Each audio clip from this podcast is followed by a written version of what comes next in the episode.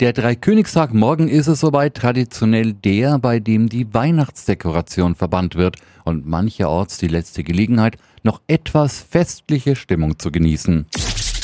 365 Dinge, die Sie in Franken erleben müssen. 20 Stationen umfasst der Krippenweg in Steingulsberg. Ausgangspunkt ist die Dorfmitte, wo die größte Krippe aufgestellt wird. Dort gibt es Wegweiser, die zu den anderen Ausstellungsorten führen.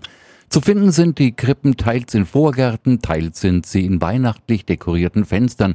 Und jede ist ein echter Hingucker, ob im orientalischen Stil, ganz modern und originell interpretiert. Die Gutsberger, die lassen sich für ihren Krippenweg immer was ganz Besonderes einfallen.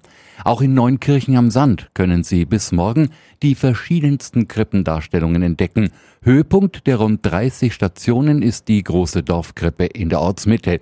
Daneben gibt's auch ausgefallene Exemplare, zum Beispiel Krippen in Flaschen oder auch die Neunkirchenkrippe, in der Persönlichkeiten des Ortes in Tonfiguren dargestellt werden.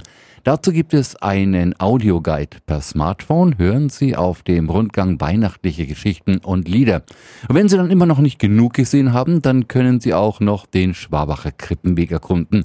Auch hier sind noch bis morgen in den Fenstern von Privatwohnungen, in den Schaufenstern von Geschäften und in den Kirchen unterschiedlichste Krippen dargestellt.